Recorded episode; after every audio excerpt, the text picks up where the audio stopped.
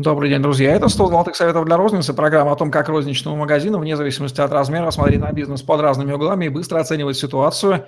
Мы даем ресурсы и возможности для роста и развития. Смотрите, чтобы действовать конкретно для достижения результатов. Мы ведущие Евгений Романенко и Наталья Антонова. Наталья, здравствуйте. А, здравствуйте, Евгений. Добрый день, коллеги. График закупок товаров в развитии темы uh управления закупками. Что здесь важно сказать, какие советы дать нашим уважаемым розничным голосам? Да, и тут вот важно про что, он вообще ключевое слово график, да, и график, оно закладывает определенную ритмичность э, закупа и, соответственно, поставки. Э, закуп – это размещение заявки, да, а поставка – это когда товар приезжает э, в магазин. И мы уже об этом говорили, но я отмечу, что очень важно, что между э, размещением заказа и поставкой товара может быть различное время. Ну, например, если брать фэшн-розницу, то а, коллекции и закуп, выбор а, ассортимента осуществляется ну, задолго до наступления сезона, и, в принципе, закупщик а, в ритейле одежды не масс-маркет, а вот именно коллекционные истории, известные бренды, то есть закупаются совершенно по-другому, ну, нежели, допустим, масс-маркет тот же самый, да. И вот это время между заказом и поставкой, ну, важно понимать а, про остатки, то есть что у тебя осталось с прошлого сезона, сезона или с прошлых коллекций, что сделать с этим, сколько это в рублях, как быстро мы продадим, а не будут ли у нас пустые полки, то есть, ну, когда приедет новая коллекция, а, сколько брать, какой э, в рублях, то есть насколько хватит, как часто потом довозить. То есть вот этот э, график э, закупок э, Первое, на что мы обращаем внимание, это разница между, э, временная разница закупка-поставка раз. Второе – это ритмичность э, заказов и поставок, которая будет зависеть от э, нескольких факторов.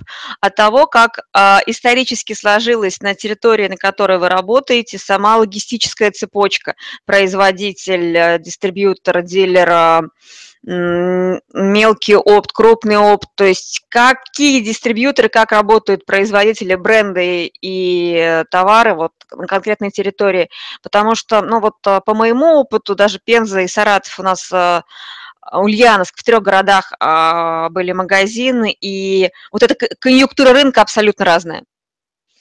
Ну, то есть абсолютно устроен даже, допустим, если брать а, даже тот контракт, который был Пенза, Саратов, один производитель, один поставщик, а в Пензе брали напрямую в Саратове через дистрибьютора, мы потратили какое-то время на согласование условий для сети. Ну, то есть для того, чтобы происходило, ну, так, как нам нужно раз, ну, в силу того, что в Пензе был производитель или собственный дистрибьютор производителя, а там был просто вот, ну, контрактный. И там большие у нас проблемы были и с организацией самого процесса, вот, даже не самого графика, сколько условий согласования. И потребление было разное, один и тот же товар. Ритмичность поставок мы по-разному организовывали, потому что культура потребления пива разливного, ну, на котором я сейчас пример привожу, абсолютно разная. Вот, а, то есть э, то, как организована конъюнктура рынка, а дальше ритмичные, вообще сами продажи, то есть эм, а, сколько продается в какой торговой точке, а, какой формат, какой товарный остаток необходим для, витрины, для витрины, какие продажи здесь и сейчас в конкретной точке, э, какой оптималь, какая оптимальная периодичность по этой конкретной категории, плюс наличие складских помещений и в силу того, что в России очень, вернее, очень не очень помещение под розницу, не очень подходящие э, помещения, исторически сложившиеся, те, которые вот, ну, мы имеем сейчас, а многим ритейлерам сетевым приходится строить транзитные склады, собственно, РЦ, для того, чтобы а, сгладить вот эту историю, ну, то есть, чтобы был товар в нужное время, в нужное место, по нужной цене, в нужном количестве. И вообще, в принципе, для сетевой розницы, масштабных продаж а, в погоне, ну, даже не в погоне, а для того, чтобы получать а, больше прибыль в товаропроводящей цепочке, организуется РЦ собственно, розничный распределительный центр, который собирает товары и привозит их в том виде, в, то, в том объеме, так, как нужно уже прода ну, магазину. Вот, а, так вот, от этих факторов очень зависит график поставок. То есть вот это вот та ритмичность, по которой мы организуем от, от самого бизнес, бизнес, от самой бизнес-модели. А, как работает компания, потому что, ну, грубо говоря, компания может быть а, оптово-розничная, да, то есть либо быть производителем и, и иметь свою розницу, и, эм, на, и быть еще владельцами контрактов по своему ассортименту. Вот на конференции управления магазином были, а, была компания производственная розничная компания, которые производили напольные покрытия свои, плюс еще торговали другими брендами. И понятно, что у них был приоритет по своим каким-то контрактам, ну, своим внутренним контрактам. И были еще другие контракты, которые а, были, ну, скажем так, в рейтинге 2, 3, 4, а, но а, э, соответственно, и продавались эти контракты ну, по-разному. И вот все-таки ритмичность а, вот вопрос ритмичность чего? По поставщику, по контракту, по бренду.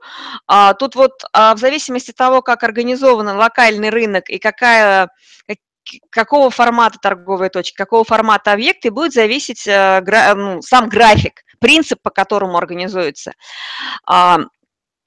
А, Давайте тогда на примере кейса расскажу, чтобы было понятно. И вот этот кейс из моей личной практики. Мы проводили оптимизацию дискаунтера а, магазин «Горизонт». Это в спальном районе. Там порядка, если я не ошибаюсь, было 250 квадратов.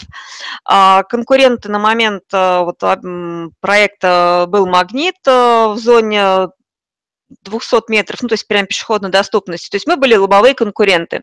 И на тот момент открывался Паттерсон, то есть э, на тот момент это был магазин там средний плюс, вот. И, в принципе, история какая была? То есть нам нужно было выдержать конкуренцию с, э, с дискаунтером, э, конкуренцию за покупателя и вот с э, новым магазином. История какая была, что складские помещения очень ограничены, и э, товар должен был находиться максимум в торговом зале, и организовать процесс, ну, процесс закупок нужно было так, чтобы необходимый товар был в наличии. И э, сложность была просчитнута именно вот в этом в этапе конкурентной борьбы, а, а, чтобы хватало товара, потому что из-за того, что график поставки, ну, тот, тот, который был на данный момент, он не был оптимальным, все время был э, out of stock, нет, нет товара.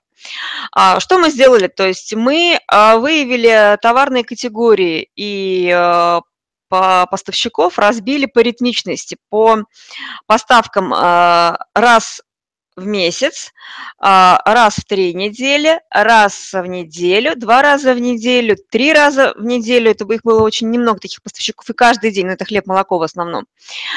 И распределили их по дням недели и по а, скажем так, взаимозаменяемости, то есть они были выстроены по дням недели ритмично. А, плюс а, такая была история, что все поставки в магазин были до 4 часов. То есть после 4 часов мы машины не принимали.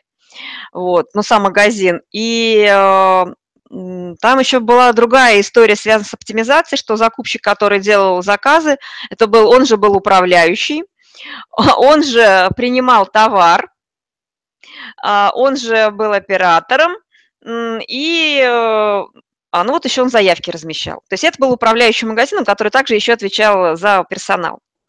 Вот. И эту историю придумала команда оптимизаторов, то есть наблюдая как раз за тем, как, э, какие, какая реализация, то есть какие продажи, что как организовать. То есть была сделана система. А, а был, был день заказов, допустим, там в один день делали все заказы вот на неделю, на вот эту неделю, которая вперед, а потом э, управляющий занимался приемкой товара и внесением накладных. То есть такой оптимизационный проект был, который был завязан на функционале, ну, то есть всей системы магазина. Э, там не было большой оптимизации штатной единицы, ну, то есть там, грубо говоря, одну штатную единицу переложили на управляющего за счет этого графика. Система была очень интересная, она команда оптимизаторов была разработана, но э, начали работать месяц, не получается, то есть не, работает. Вот, и вот уже в, в проекте вот этим управляющим задача стояла разобраться, почему не работает, и сделать так, чтобы работал. То есть мне в этот магазин поставили управляющий. А, нашла я ошибку, мы неправильно выбрали день заказа. Мы, день заказа у нас был пятница. а магазин был у дома, то из-за субботы, то есть в пятницу все мы разместили заказы, все это, значит, это разместили, все поехало, а после выходных магазин пустой. Ну, то есть э, пятница был ошибочный день для заказов, мы перенесли этот э, день заказов на понедельник. То есть, чтобы... Э, то есть я сначала пробовала понедельник и пятницу, ну, то есть, чтобы разобраться, в чем причина. Поняла, что лучше пусть это будет понедельник, потому что для этого магазин это критично. То есть а, и а, были передвинуты некоторые поставщики, то есть я их выстроила основные, взаимозаменяемые, то есть они у меня шли один за одним, то есть чтобы не было проседания. Причем а, так как вот мы с вами в прошлом подкасте говорили про то, что важно было понять, что придет, а что не придет. Потому что если не придет, у меня там еще две недели непонятно, чем магазин торговать будет. Поэтому очень важно было понимать, то есть развести поставщиков основных и взаимозаменяемых и получить данные о замене, то есть иметь возможность заказать. То есть график, конечно, вот э, а, график поставки, правильно спланированный график поставки и э, вот э,